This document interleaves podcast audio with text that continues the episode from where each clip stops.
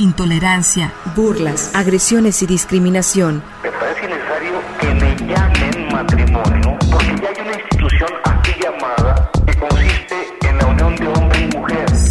Sórico, Sórico, un espacio diverso para la reflexión y la promulgación de la igualdad de género, con Guadalupe Ramos Ponce.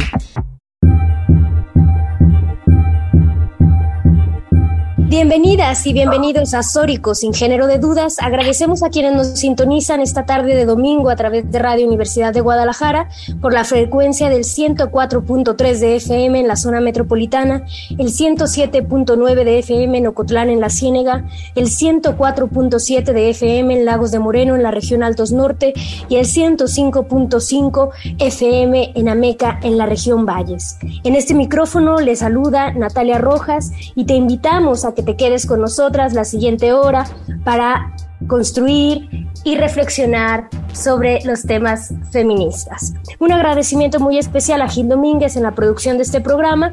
Igualmente saludo con mucho gusto a mis compañeras locutoras de este programa, Lupita Ramos, quien en esta ocasión no se encuentra con nosotras, pero también a ti, Estefania Martínez. Muy buenas tardes, ¿cómo estás?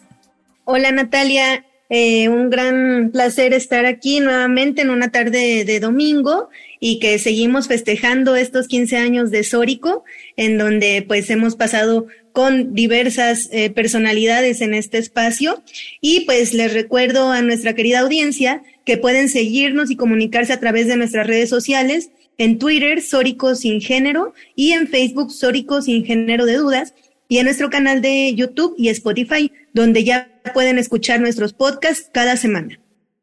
Así es, Estefanía, pues les invitamos a que se comuniquen y que estén en contacto con nosotras a través de nuestras redes sociales. Y bueno, el día de hoy tenemos un tema muy especial en donde vamos a estar reflexionando sobre el Día de las Rebeldías Lésbicas. Cada año, el 13 de octubre, se celebra en toda América Latina y el Caribe una jornada por el Día de las Rebeldías Lésbicas. Dicha fecha nace en el séptimo encuentro lésbico feminista de Latinoamérica y el Caribe, realizado en Chile en el año 2007 en donde cientos de mujeres lesbianas, autónomas, activistas y organizaciones acordaron conmemorar el 13 de octubre como el Día de las Rebeldías Lesbianas, Feministas de Latinoamérica y el Caribe, como una expresión de visibilidad ligado a espacios de reflexión para no convertir el acto político en un simple carnaval comercial, sino para conmemorar y hacer manifiesto las exigencias de las mujeres lesbianas. La fecha fue elegida en conmemoración al primer encuentro lésbico feminista realizado en 1987 en México. Este día se estableció con la finalidad de nombrar, celebrar y visibilizar la existencia lesbiana de millones de mujeres en la región. Mujeres lesbianas que viven su amor por las mujeres desde todas las trincheras posibles. Y bueno, para esto tenemos a una invitada muy querida y muy especial. ¿Quién es ella, Estefanía? Claro que sí, Natalia. Ella es una compañera de lucha de, de muchos espacios que mm, pues es un honor que nos acompañe el día de hoy. Ella es la maestra Paulina García, nacida y criada en Ciudad de México. Actualmente radica en Tijuana. Es una mujer lesbiana, filósofa, poeta y artista plástica que ha erigido su pensamiento y vida con particular enfoque en la grandeza y el placer femenino.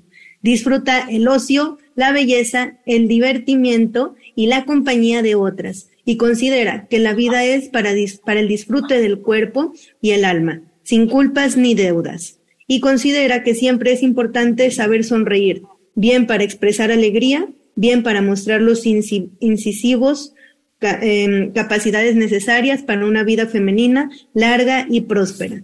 Bienvenida, Paulina. Muchas gracias por acompañarnos. Hola, señoras. Muchas gracias. Me siento muy honrada de estar aquí con ustedes.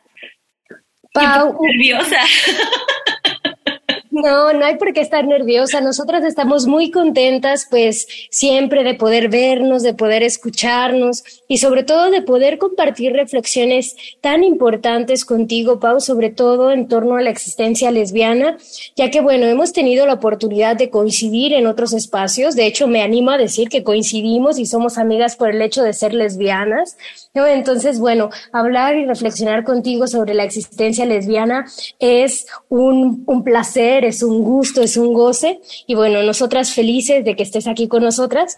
Y para arrancar este primer bloque, preguntarte primero, Pau, para ti, ¿qué es la existencia lesbiana? Y si nos quieres platicar desde tu experiencia, ¿cómo es que vives o te reconociste lesbiana? Bueno, es que de pronto pienso que cuando uno habla de la existencia lesbiana o de estos términos que son como muy grandes, pareciera ser que uno va a decir cosas bien grandilocuentes, ¿no? Y a mí me parece que la experiencia lesbiana es sencillamente una mujer feliz. Cuando yo estaba muy jovencita, ya era una niña y tal, me acuerdo, o sea, empecé a leer y tal, y me acuerdo la primera vez que leí de una mujer que estaba atraída por otras mujeres y que también, porque bueno, al final nos educan para eso, ¿no? Que se leía también como que no estaba atraída por los hombres. Y a mí me pareció tan estrambótico, ¿sabes?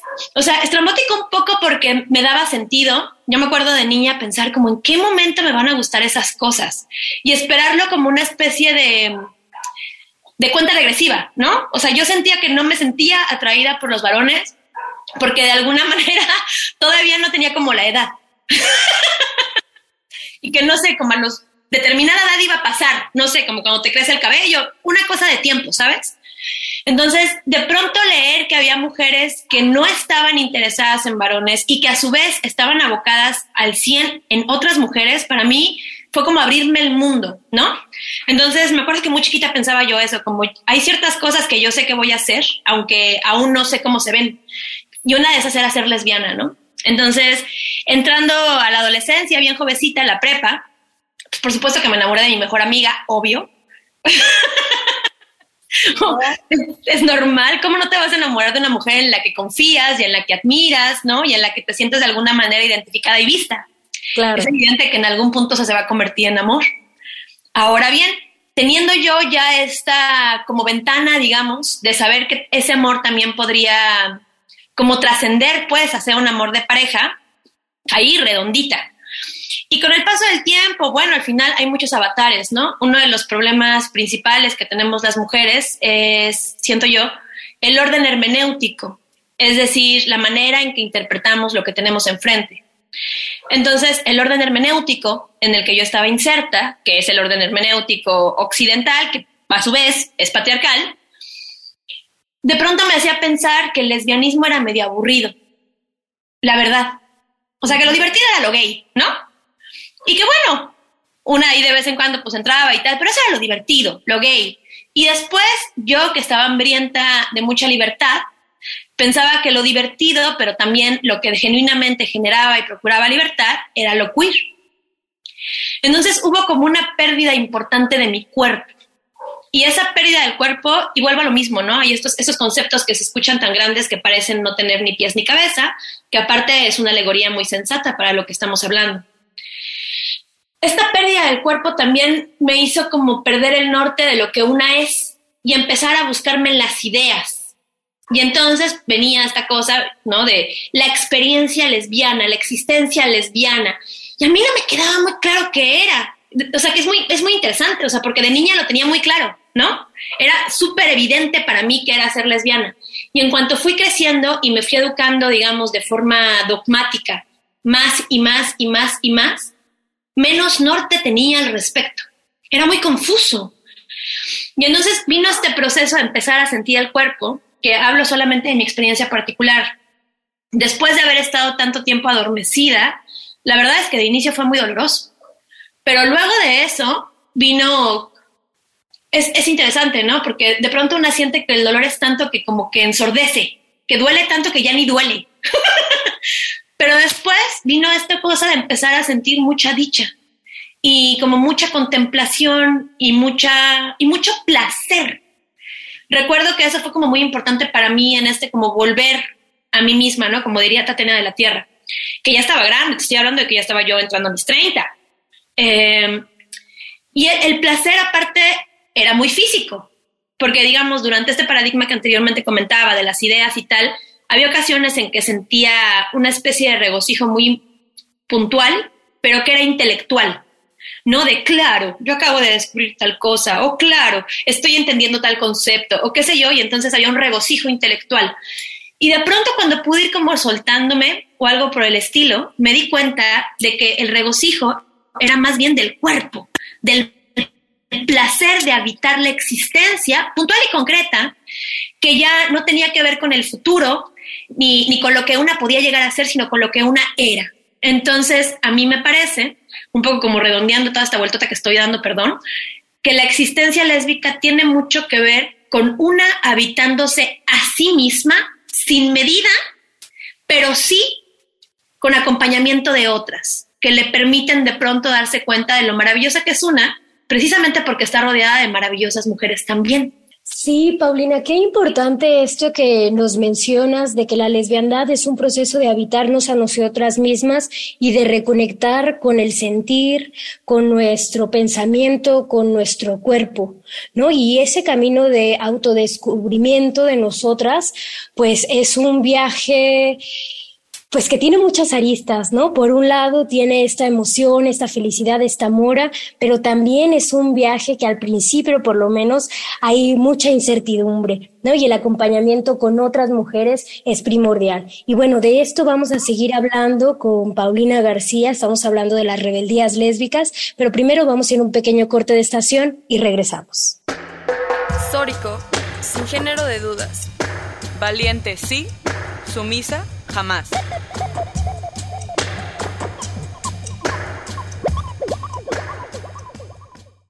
Sórico, sin género de dudas. Crecer, luchar y reconstruirnos juntas.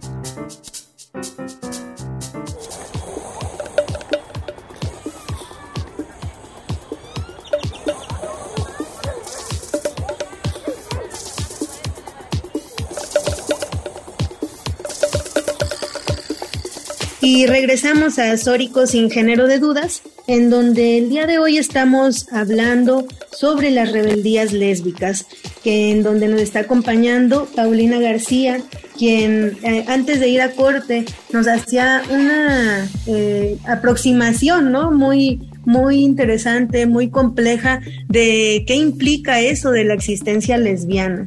Eh, realmente en este pasaje por, por todas estas reflexiones que nos estuvo compartiendo Paulina, pues hablábamos de la contemplación, el placer, el regocijo, el placer de, de habitar la existencia lesbiana, ¿no? Y que definitivamente es un, es, es, sumamente complejo porque se vive dependiendo del momento histórico en donde nos encontramos, ¿no? Y, y las herramientas que tenemos para admirar nuestro presente, ¿no? Eh, y, con ello poder habitar la, la existencia. Eh, definitivamente un tema sumamente eh, interesante que, que seguiremos abordando. Eh, Paulina, eh, realmente esto que nos compartes es, eh, da, da, da tanto, tanto sentido, pero también muchos eh, cuestionamientos, ¿no? Em, cuando hablas de esta, este, esta hermenéutica que habitamos, em, ¿cuál es, cómo, cómo entenderlo? ¿Cómo entender esta, esta parte de, de la existencia lesbiana? Mira, yo creo que primero hay que ir como un poquito a lo evidente, ¿no? Que lo evidente no siempre es fácil de ver. Esto también es importante. La realidad es una, pero los sexos son dos. Hay hombres y hay mujeres.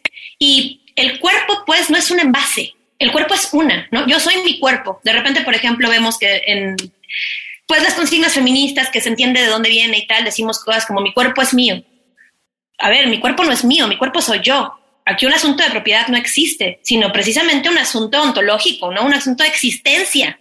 Yo no poseo mi cuerpo, soy mi cuerpo. Ahora bien, todo lo que pasa a mi alrededor necesariamente está interpretado por medio de mi cuerpo.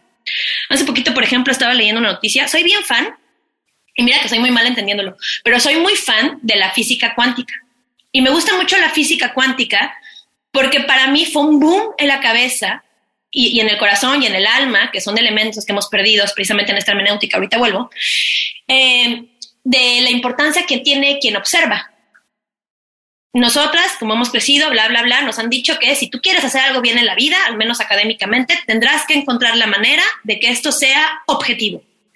Y el objetivo es una forma como rimbombantona, ¿no? Agradable, bla, bla, bla, ahí aséptica, de decirte que lo que tú pienses a nadie le importa. que lo relevante aquí es que de alguna manera encuentres como si tú no fueras tú, pensarías eso que no es para ti y tampoco es para nadie concreto lo cual lo vuelve muy difícil. En fin, entonces con la física cuántica hemos descubierto, y por descubierto muy al, tipo Mary Daly, ¿no? Que también una gran lesbiana, descubierto, quitar de encima. O sea, no es que una en, general, ya sabes, a lo español encuentres algo, lo descubras, sino que sencillamente está cubierto por algo y le quitas de encima aquello que lo está obstruyendo.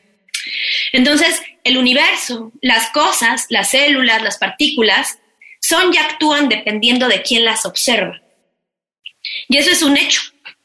Entonces, esto mismo, volviendo al tema, ¿no? Es importante, porque a mí me parece que una constantemente, y una sobre todo como lesbiana, también como mujer, que primero una es mujer y después lesbiana, por supuesto, siente mucho desorden de lo que ve, porque el campo hermenéutico, que también es una palabra grande, eh, que no significa otra cosa, es muy simple, que cómo se interpreta un hecho, es el que los varones han erigido y lo han erigido a su imagen y semejanza.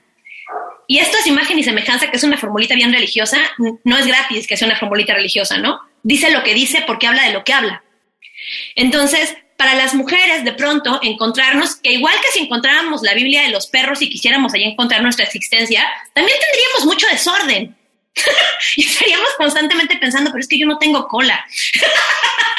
que yo no ladro y para estar acerca de tu Dios yo tengo que ladrar cuatro veces ya la luna y yo no tengo como, yo no soy eso, ¿no? No es que no tenga, sencillamente yo no soy eso. Entonces, me parece que ese vacío en el que las mujeres hemos tenido que crecer nos ha generado mucha incertidumbre, pero creo también, y esto es importante, de pronto nos hacen creer que los vacíos son un lugar terrible para estar, ¿no? Y que todos los días está toda esta leyenda, ¿no? De Sísifo, que todos los días tienes que descubrir constantemente algo y que eso es terrible y que va a ser problemático y que pienses en las mujeres que vienen después de ti que ni conoces y que pienses en las que estuvieron antes y la manera en que no las respetas. O sea, como todo este boleto, ¿no? Es, es, es muy cansado, es muy cansado y es muy costoso. Pero en mi experiencia particular, en el vacío, yo puedo descubrir quién soy yo. A ver, no con esto estoy diciendo que las situaciones en las que de pronto nos vemos sumergidas no sean menesterosas y dolosamente menesterosas, dicho sea de paso, sino que hay una ventana de oportunidad en cada momento en que yo puedo existir sin medida. Porque el campo hermenéutico masculino es una medida. Una medida aparte que lo único que me pide es que yo no sea mujer. Menos aún lesbiana, ¿no? O sea, que es una mujer altamente identificada con ser mujer y amar a otras. Entonces, pienso que para las mujeres, para las mujeres lesbianas, sí hay, porque sí lo hay y también hay que admitirlo, una pérdida dolorosa de lo que otras que están detrás de nosotras han creado, han pensado, han imaginado, han sufrido, han resuelto, que eso es muy interesante pero también hay una oportunidad importante para nosotras para hacer y para hacer, ¿no? Las dos cosas. Y creo que también hay, hay, no sé si alguna vez se han puesto a pensar pues en la similitud que hay entre las palabras para escribir y las palabras para tejer, ¿no? Las, se entrelazan las historias, se tejen comentarios, ¿no? Ese tipo de cosas. Eh, van como de la mano y tiene todo que ver con, que, con quién creó el lenguaje, ¿no? En fin, entonces me parece que todo esto nos permite a nosotras empezar a pensar desde la genealogía que es una genealogía silenciosa, y utilizo las, palabras para la ropa, pues para tejer y tal, porque tú agarras una mantita en tu casa y esa mantita puede tener ahí dos, tres generaciones. Dios sabe que no sabes quién la hizo, pero la hizo alguien y ese alguien tenía un sexo y ese sexo seguramente era femenino. Y tú te estás cubriendo hoy con esa mantita y estás recibiendo su calor y estás recibiendo su, su protección, su olor, su belleza, porque también hay belleza, y gracias a que estás calientita, entonces te puedes sentar a leer un libro y puedes imaginar cosas. O puedes hablar con tu amiga, o puedes dibujar, o puedes solo existir, ¿no? La existencia lesbiana, yo pienso que es un poco así, un poco silente, porque sí lo es. Insisto, no tanto por gusto, pero también sí por naturaleza, ¿no? Y nos permite a las que venimos ahora crear un mundo más dichoso. Yo lo platico mucho con mis amigas lesbianas. Digamos, ¿cuál sería nuestra meta en esta vida? Ser felices, por supuesto. Pero dentro de ser feliz, una de las cosas que sí o sí, de manera, digamos, no pensada, pero necesariamente, es que la generación que viene va a llorar menos que nosotras.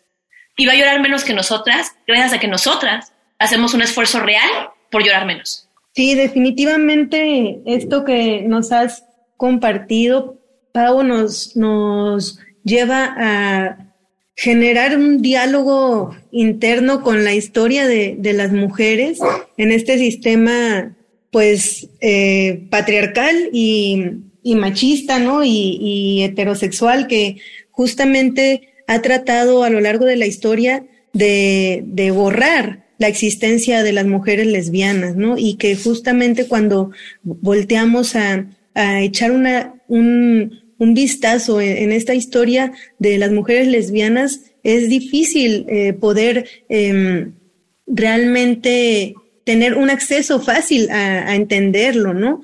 Pero justo en este momento que, que nos has dado toda esta eh, resumen de, de alguna manera, esta aproximación de qué implica la existencia lesbiana, pues nos das eh, bastantes herramientas para, para poder acercarnos a, a este tema. Eh, vamos a ir a corte, Paulina y nuestra querida audiencia, y regresamos a Sórico sin género de dudas. Dejemos de ser mujeres invisibilizadas. Sórico, sin género de dudas. Sororidad, deconstrucción y empoderamiento. Sórico, sin género de dudas.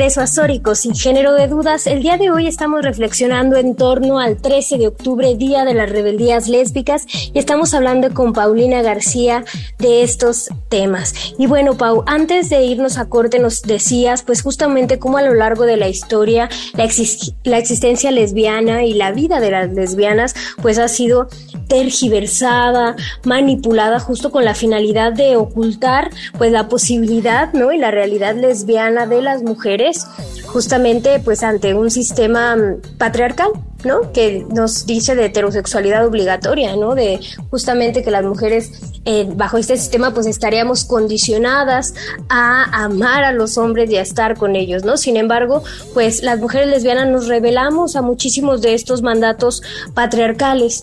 Y, y en ese sentido va mi siguiente pregunta. Pau, ¿Por qué hay una relación o por qué dentro del pensamiento de las mujeres lesbianas hay esta relación entre la lesbiandad y la rebeldía? Porque tenemos tiempo. Y, de verdad suena como una simplificación muy absurda, pero es en serio. A mí me parece, porque mira, pasa algo, cuando tú estás, cuando una mujer heterosexual, que, que vemos lo heterosexual, pero bueno, ¿no?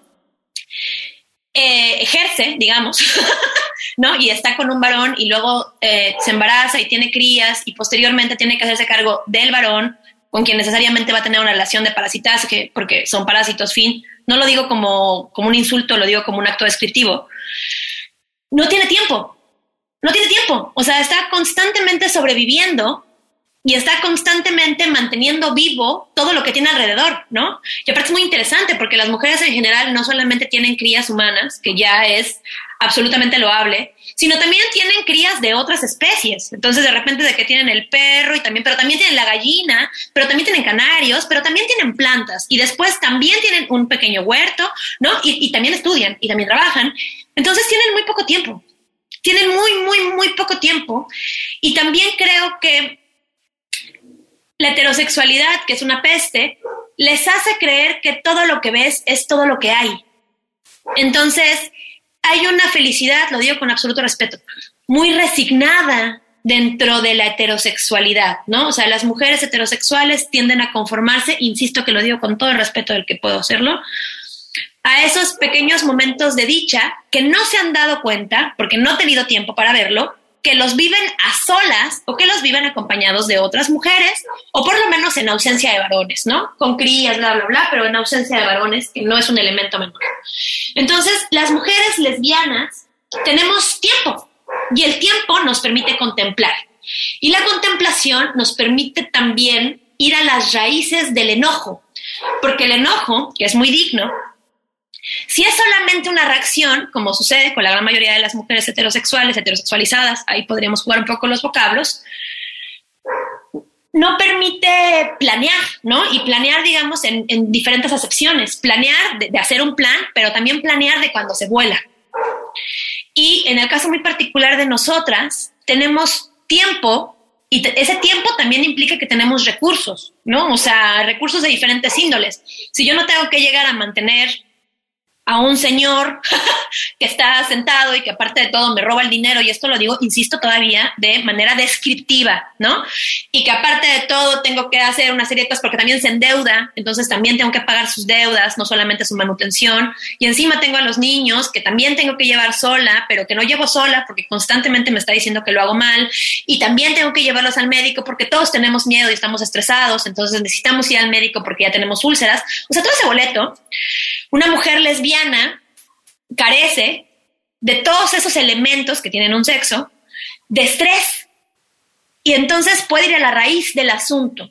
Y entendemos la libertad como un acto rebelde y un acto rebelde a la resignación, ¿no? O sea, porque de pronto es como rebeldía y queremos, bueno, no queremos, quieren, quieren, a, fuerza quieren estar dentro del panorama, ¿no? Es que no les gustan los hombres, bueno, no me gustan, pero no me gustan porque no ofreces nada, no porque, no porque tenga que ver contigo, ¿sabes? Entonces, creo que nosotras tenemos esa oportunidad de pensar en otras cosas y planear, planear en la doble acepción que con anterioridad había dicho, ¿no? En planear un plan para pensar cómo ser más feliz y también en planear disfrutando el panorama, ¿no? En extender las alitas y dejarse llevar por los vientos, por la cadencia del tiempo, en observar el sol, bla, bla, bla, ¿no? Entonces, eso suele ser tildado como rebelde. Y si ser feliz es rebelde, arre que lo somos, ¿no? Entonces, por ejemplo, decía Hannah Arendt que ah, un milagro es una interrupción de la repetición. Y las lesbianas somos eso una constante interrupción de lo que se dijo que era ser mujer. Y esa interrupción no es, sino precisamente una dignidad enraizada de que mi destino no esté marcado más que por mí.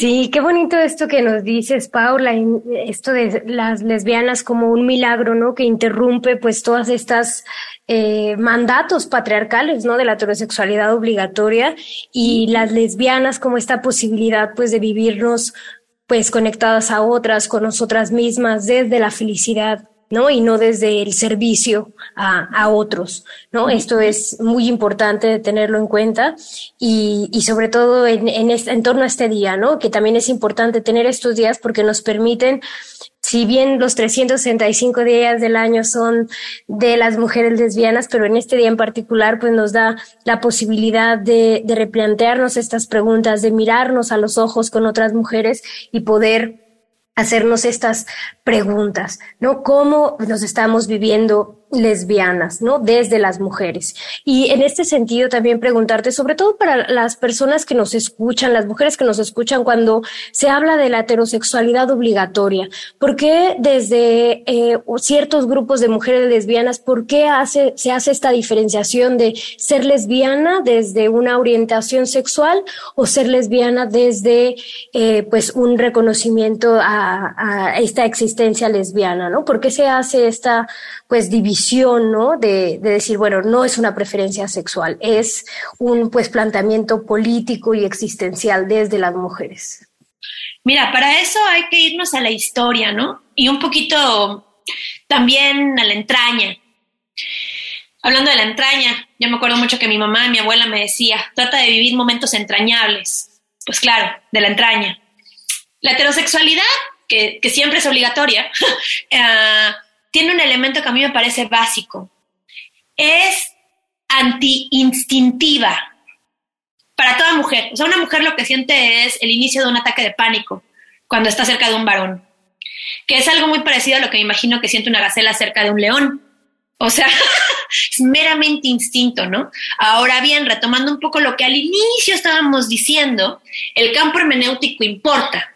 Si estás cansada todo el tiempo, y el sistema, que son los hombres, uh, nos mantiene cansadas desde que estamos chiquillas, ¿no? Constantemente tienes que producir, tienes que hacer, tienes que bla, bla, bla, bla, tienes poco tiempo para la contemplación y por lo tanto tienes poco tiempo para voltear a verte a ti misma.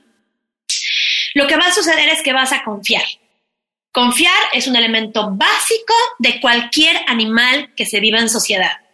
Mi perro, mi perrita confían en mí, necesitan confiar en mí, los pajaritos confían en sí, bla, bla, bla, necesitan confiar, ¿no? Entonces, tú vas a confiar en el conocimiento que la humanidad, que es mucha gente, ha creado y que te ha dicho que es normal y que está bien y que es deseable y bla, bla, bla, ¿no? Incluso vas a querer aportar el conocimiento, como diría Karl Popper, en, capas, ¿no? Si esto ya se descubrió, o sea, por dar un ejemplo muy, muy burdo, porque de verdad que es muy burdo, este, si yo ya sé cómo se hace un pan simple, no me voy a poner a volver a descubrir la receta. Ahora voy a tratar de hacerla, de enriquecerla para poder hacer un rico pancito dulce, ¿no? Que sería como un grado de dificultad más alto. Insisto que es, es un ejemplo muy burdo, pero funciona. Entonces, en el caso particular, lo que sucede es que hay que acordarnos que por ahí de los 60, los 70, cuando empieza a haber como este boom de la libertad sexual, que eran mujeres mujeres eh, heterosexualizadas, volvemos a lo mismo, ¿no? Que habían estado en casa, muchas de ellas que habían tenido educación superior incluso, y que después se habían ido por la mística de la feminidad, más bien las habían obligado a irse por la mística de la feminidad, de lo tuyo, lo tuyo está en la casa, porque al final eres mujer y lo tuyo, lo tuyo es tener hijos, que, que no digo que no sea cierto, pero no así, no así, no con esa interpretación y eso es importante. Y de pronto pues cumplían como este sueño de estar la casa, el hijo, los dos coches, bla, bla, bla, y de todas maneras eran profundamente infelices. Pero el campo hermenéutico que busca objetividad, obviamente también nega la felicidad, porque la felicidad es súper subjetiva. Entonces, la felicidad nunca es un elemento cuantificable, ¿no? De lo deseable, de lo que una querría ser como individua, que qué palabra tan fea o como persona, que es una palabra más fea todavía. Y lo que sucedió es que se sentaron un día a platicar desde la desesperación de, oye, yo estoy muy triste y tú también estás triste y esto no tiene nombre, ¿no? y vuelvo a lo mismo con el campo hermenéutico. El campo hermenéutico en el que nosotros estamos dice cosas horribles como lo que no se nombra no existe. Híjole, si lo que no se nombra no existe, entonces ¿Cómo vamos a hablar de todo lo que una mujer no puede decir, pero que sí existe? Y que justo más bien se vuelve cuerpo. Entonces, yo entiendo que ya estamos muy cerquita del corte. Si quieren, vayamos a corte y regresamos con esta idea para poder desarrollarla más a profundidad. Regresamos. Merece ser amada sin ser sexualizada. Sórico, sin género de dudas. La agresión no es amor es violencia y se denuncia. Y se denuncia. Sórico.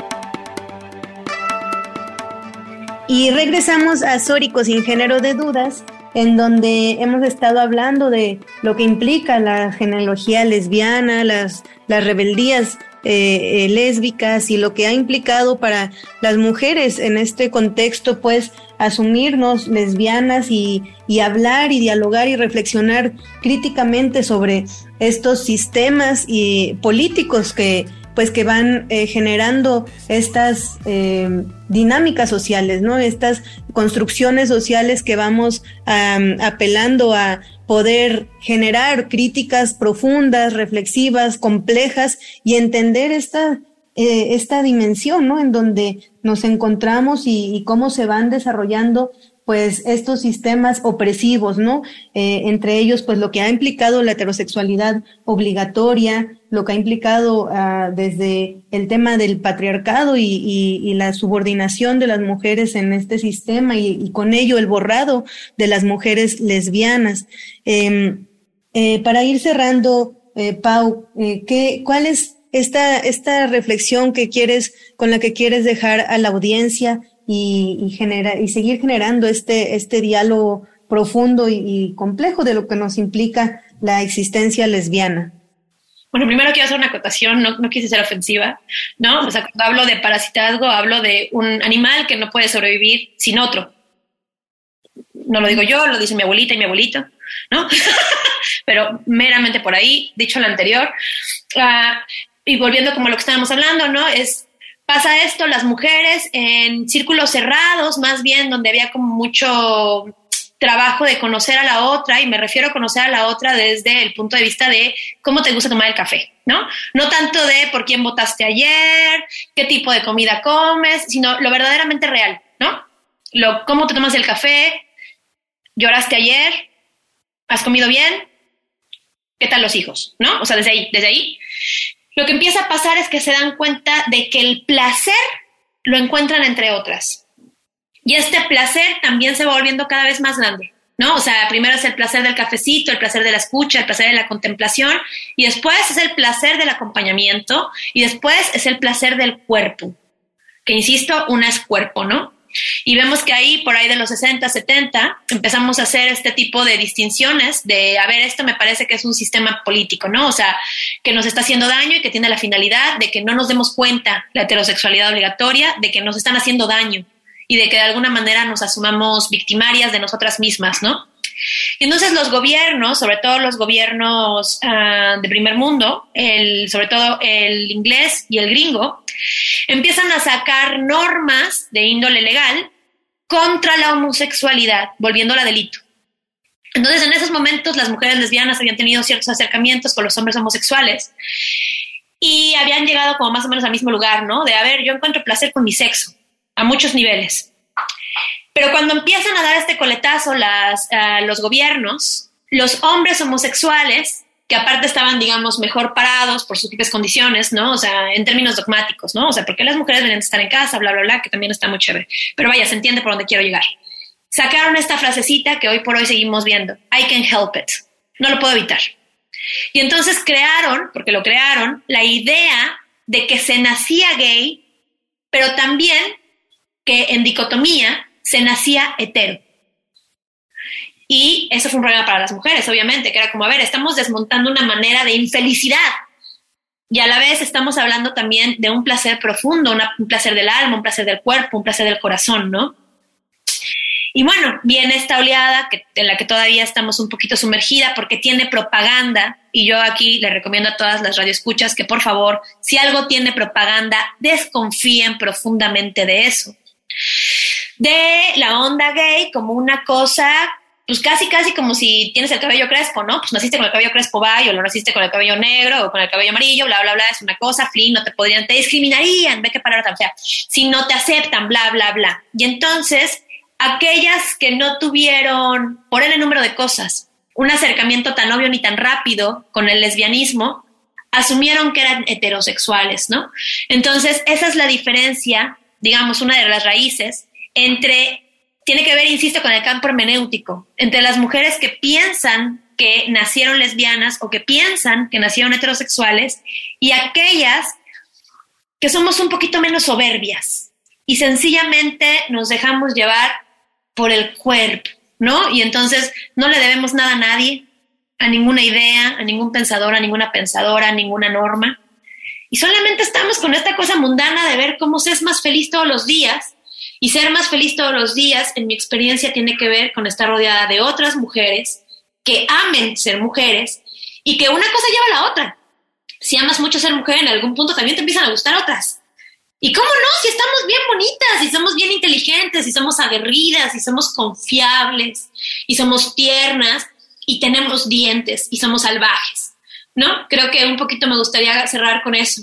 De, creo que si tú, mujer, que nos estás escuchando, de pronto tienes tiempo de ir a contemplar lo que sea que te guste contemplar, en algún punto te vas a dar cuenta de que eres lesbiana. Sí, definitivamente, Pau y que tiene que ver con eso, ¿no? Con, con sabernos, con reconocernos, con estar en contacto, ¿no? Con nuestros deseos, en dónde está nuestra tranquilidad, con quiénes está nuestra tranquilidad, nuestro disfrute, nuestro sabernos, pues, semejantas, ¿no? En donde realmente, pues, esas relaciones de poder, pues, dejan de ser menos eh, opresivas, ¿no? Como los pueden llegar a ser en otros contextos. Entonces, bueno, pues ya vamos llegando casi a la recta final de este programa y bueno, te agradecemos mucho, Pau, todas tus reflexiones, pero antes de terminar, eh, ¿qué mensaje le darías? Bueno, ya les diste uno muy importante a todas las mujeres que nos estaban escuchando, pero a todas aquellas mujeres que quizá todavía no encuentran o las palabras o el momento o sus redes seguras, ¿no? Porque también sabemos que una cosa distinta es vivirnos lesbianas en la ciudad con estas redes seguras de apoyo, de amigas, de amoras, pero una cosa muy distinta es ser lesbiana quizá pues en las periferias, en las rancherías, en los pueblos, ¿no? También, eh, pues que muchas veces la existencia lesbiana, como tú bien lo decías, pues va desde nosotras y que también hablamos mucho de visibilidad lésbica, pero yo creo que también es importante hablar del cuidado y del amor y de la autopreservación, ¿no? Entonces, ¿qué les podrías decir a todas esas mujeres, niñas, adolescentes eh, lesbianas que nos están escuchando y qué, qué, qué, qué les dirías? Yo creo que lo que les diría es, a la única que le debes lealtad es a ti misma. A la única. Entonces, si ocupas de pronto guardar espacio o guardar apariencia para sobrevivir, hazlo. Si ocupas gritar bien fuerte para sobrevivir, hazlo. Si necesitas irte de tu ranchería, hazlo. Si necesitas quedarte, hazlo. Haz lo que sea que necesites para vivir. Y si ese vivir necesita durante una poquita pequeña, significativa, pero que tenga, que tenga una finalización clara, que sobrevivas porque estás ahorrando los recursos materiales, financieros, del alma, bla, bla, bla, bla, para llegar a donde quieras llegar, hazlo. Haz lo que tengas que hacer para ser feliz. No, no, no, eh, te has volado la barda, Pau, con esta última reflexión. Definitivamente eh, hay que apostarle a la sobrevivencia y más en un mundo patriarcal y, machista y androcéntrico que se empeña en seguir mutando eh, estas Mm, relaciones de poder, ¿no? Constantes sobre las niñas, las adolescentes y las mujeres, y que justamente la única, eh, la, única herramienta que nos va a salvar, pues justo es eh, apelar a nosotras mismas y, apelar a la sobrevivencia y hacer lo que tengamos que hacer para poder eh, seguir, eh, finalmente, una, un agradecimiento ah, por todas estas reflexiones, este diálogo tan profundo, tan interesante que nos has dejado y que pues a la audiencia seguramente eh, nos hará tanto sentido eh, empezar a, a, entrar más a detalle de qué ha implicado todas estas, este diálogo que, que nos has compartido, eh, Pau. Y finalmente, pues, un, un decirnos una recomendación de... Sí, unas recomendaciones, Pau, para todas las mujeres que nos escuchan, de, podcasts o recursos o lecturas que puedan acercarlas pues a todas estas reflexiones. ¿no? Bueno, sabemos que tú tienes la era de la perla, pero algunos otros materiales para todas aquellas que les gustaría pues adentrarse más a estas temáticas y leer, reflexionar, compartir con otras, ¿en dónde podrían eh, pues tener acceso a esta información? Mira, yo les recomiendo mucho leer poesía. La verdad, la de poesía es el lenguaje de las mujeres entonces, y la filosofía es una forma de poesía, dicho sea de paso. Entonces, de entrada, por supuesto, yo amo y adoro muchísimo a la Mary Daly. Hay algunas mujeres que están haciendo un esfuerzo muy importante por traducirla. Si la pueden leer en inglés, hay algunos libros de ella en Amazon porque son viejas a muy buen precio. Ah, las místicas me parecen fenomenales, ¿no? Entonces, de pronto leer a Santa Teresa, a la Gildelgarda, aunque de pronto es medio raro y tal. Hay algunos textos igual que son de libro acceso, los googleas y salen. Eh, leer a las filósofas como la Hannah Arendt, ¿no? Esas me parece que siempre está bien, que siempre es bueno como ver una mujer que se digna de decir lo que dice con las palabras que quiere, que confía en sí misma. Y la poesía en general, o sea, la Sor Juana tiene libros que son mitad poesía y mitad filosofía, esos son buenísimos de repente son medio pesadones, pero va, las señoras de poesía sofística, ¿de qué me estás hablando? Por favor, échense ahí un clavado para ver lo que tienen. Hay un proyecto importante acá en Tijuana, las de Yo Lolita tienen un montón de carpetas con filosofía. Y en general, si tú ves a una señora, una vecina que está solita, tiene un buen rato, ya tiene 30, 40 y tiene dos perros y ya sabes, plantas, acércate con ella y platica. Platica con las señoras que te rodean esas también están llenas de conocimiento. Pues sí, muchísimas gracias, Pau. Pues con estas recomendaciones nos despedimos, las invitamos a que se adentren a estas temáticas y que cada día pues celebremos y nos encontremos en nosotras mismas, sobre todo pues a partir de la lesbiandad, del amor con otras mujeres, hacia nosotras mismas. Y bueno, Pau, te agradecemos enormemente eh, tu tiempo y estas grandes reflexiones que sabemos que quizá para algunas ya las habíamos tenido estas reflexiones, para otras radioescuchas será la primera vez que tienen acceso a esta información. Sin embargo, pues ojalá que este sea las primeras piedritas que se van juntando pues para cuestionarnos más estas temáticas y adentrarnos a, a, estas reflexiones. Muchísimas gracias, Pau, y muchísimas gracias, Estefanía. Nosotras tenemos una cita el próximo domingo. Así es, tenemos una cita el próximo domingo. Un gusto haber estado contigo, Pau. Eh, nos vemos pronto y a la nuestra querida audiencia, nos vemos, nos sintonizamos el próximo domingo. Muchas gracias, señoras. Muchísimas gracias a ti, Pau, y muchísimas gracias a todas las personas que nos estuvieron escuchando en esta tarde de domingo. Esto fue Sórico, sin género de dudas. Les dejamos en compañía de la programación de Radio Universidad de Guadalajara. Tenemos una cita próximo domingo, dos de la tarde, para seguir reflexionando los temas feministas. Muchísimas gracias.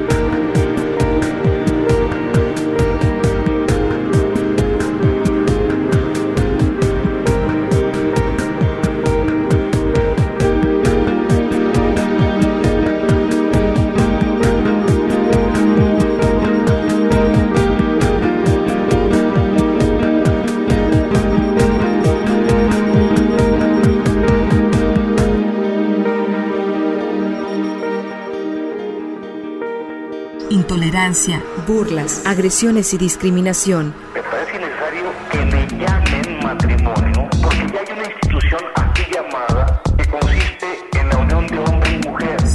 Sórico, Sórico, un espacio diverso para la reflexión y la promulgación de la igualdad de género, con Guadalupe Ramos Ponce. Gracias por acompañarnos.